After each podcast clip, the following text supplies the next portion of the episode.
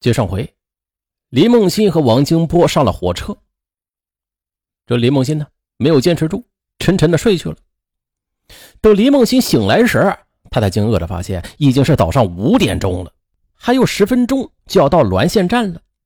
他不敢相信自个儿居然睡过去了。他这么一睡，说不定就漏掉了抓住王金波的机会了。他懊悔不已，但是事已至此，也只有乖乖的跟着王金波下了车。王金波啊找了家家庭小旅馆，也不用登记身份证，便带着林梦欣就住下了。林梦欣这才明白，他为什么一定要辗转到滦县。他暗下决心，一定要把王金波再弄到大城市里去。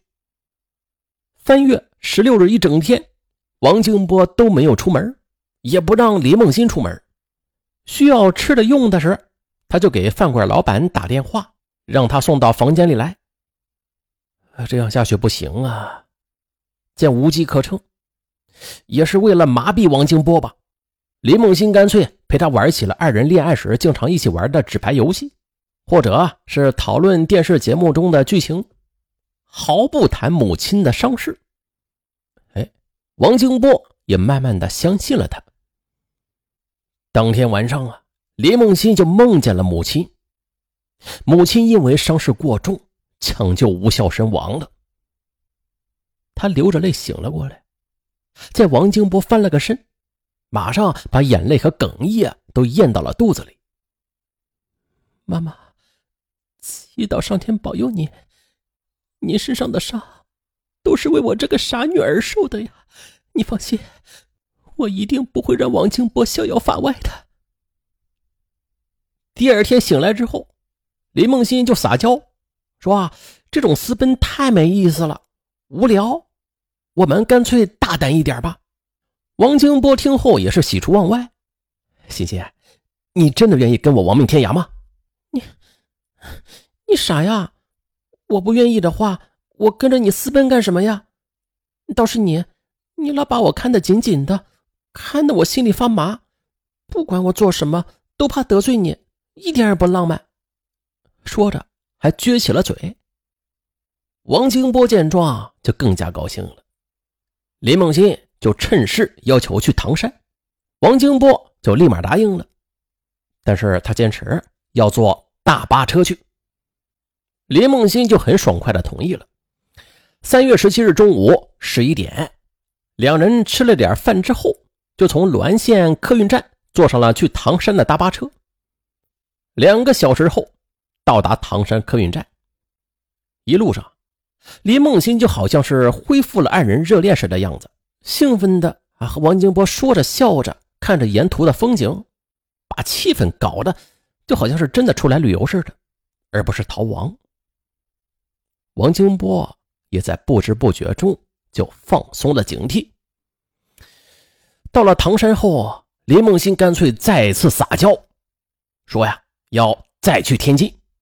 嗯，北京和天津隔得这么近，我长这么大都没有机会去呢，不如我们就顺便吧。王金波想了想，那就同意了，但是还是不同意坐火车，因为天津站太大了，容易露馅儿。林梦欣就咬牙切齿的想啊，到了天津，在大酒店里要登记的，到时候你就完蛋了。李梦欣乖乖的随着王清波打车前往了天津。当天下午六点多钟，二人到达天津。李梦欣说自个儿有七天连锁酒店的会员卡，还有一晚异地免费住宿卡没有用呢，正好这一次就用了，可以省钱。王清波同意了。当晚，二人在七天连锁酒店就住了下来。林梦欣就佯装没事一样的去思考对策。可是，无论他提出什么要求，王金波都不让他离开自个儿半步。哎，好吧，于是二人只好睡觉。第二天早上起床，趁着王金波蹲厕所，林梦欣突然好像想起什么事儿来，一拍脑袋：“哎呀，差点忘了，七天酒店送免费牛奶呢，都忘了取了。这几天你太累了，你看你眼窝都凹下去了，我马上去把牛奶给你取来喝。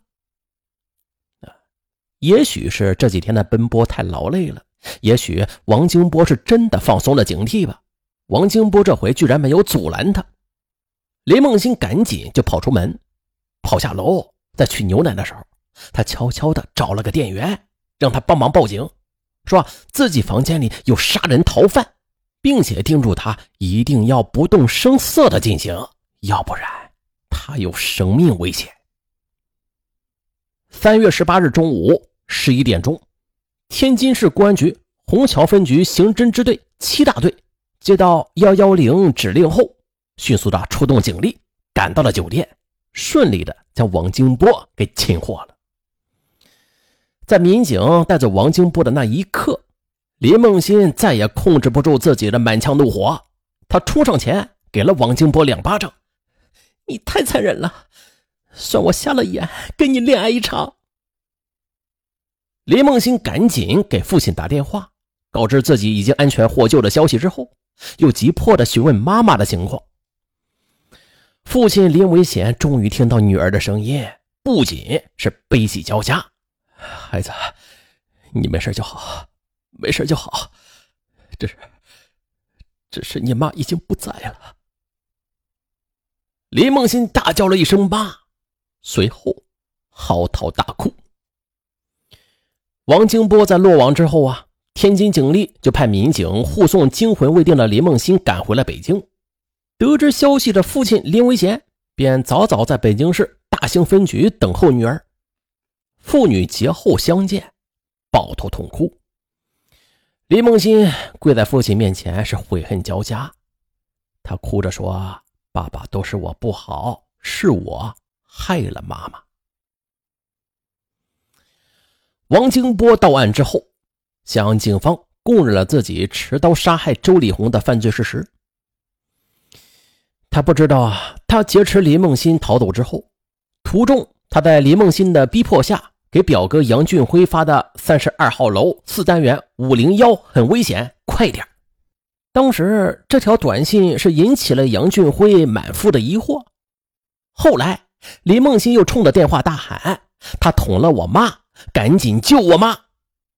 这才让杨俊辉意识到事情不妙了，于是他赶紧拨打了幺二零和幺幺零，同时又和母亲一起赶到林家去查看，结果就看到了迅速赶到现场的幺二零和大兴公安分局刑警大队的民警，警方还带来了个开锁人员，结果在开锁时发现房门并没有真正的锁上，从外边这么一拉。不用钥匙就能够把门给打开，里边的木门呢也是开着的。这本来是林梦欣留给母亲的求生希望之一，可惜没用上。经医生检查，周丽红已经是因为失血过多而死亡。当时通过报案人杨俊辉提供的情况，警方确认了王金波就是此案的重大嫌疑犯。于是呢，立刻对其的行踪进行了侦查追踪，却没想到啊，他带着林梦欣逃走了。警方一方面继续的加大追踪力度，一面又通过周丽红手机上保存的号码联系了正在石家庄的林维贤。林维贤得知家里出了大事火速赶回来。当他看到妻子惨死，女儿失踪，情绪几近崩溃，连连自责没有保护好妻女。二零一一年十二月十九日，北京市第一中级人民法院开庭审理了此案，以故意杀人罪判处王金波死刑。在得知判决结果，林梦欣是潸然泪下。在那段步步惊心、不堪回首的被劫持的日子里，这个曾经的乖乖女是忍辱含泪，泣血成长。确实的，虽然这段经历很悲痛啊，但是经历了这一切之后，林梦欣她已经不再是当初如梦初醒的懵懂少女了。可以说啊，她是一个凤凰涅槃的智慧少女。我们祝愿她迎接新的生活。好了，本案到这儿，我是尚文，咱们下期再见。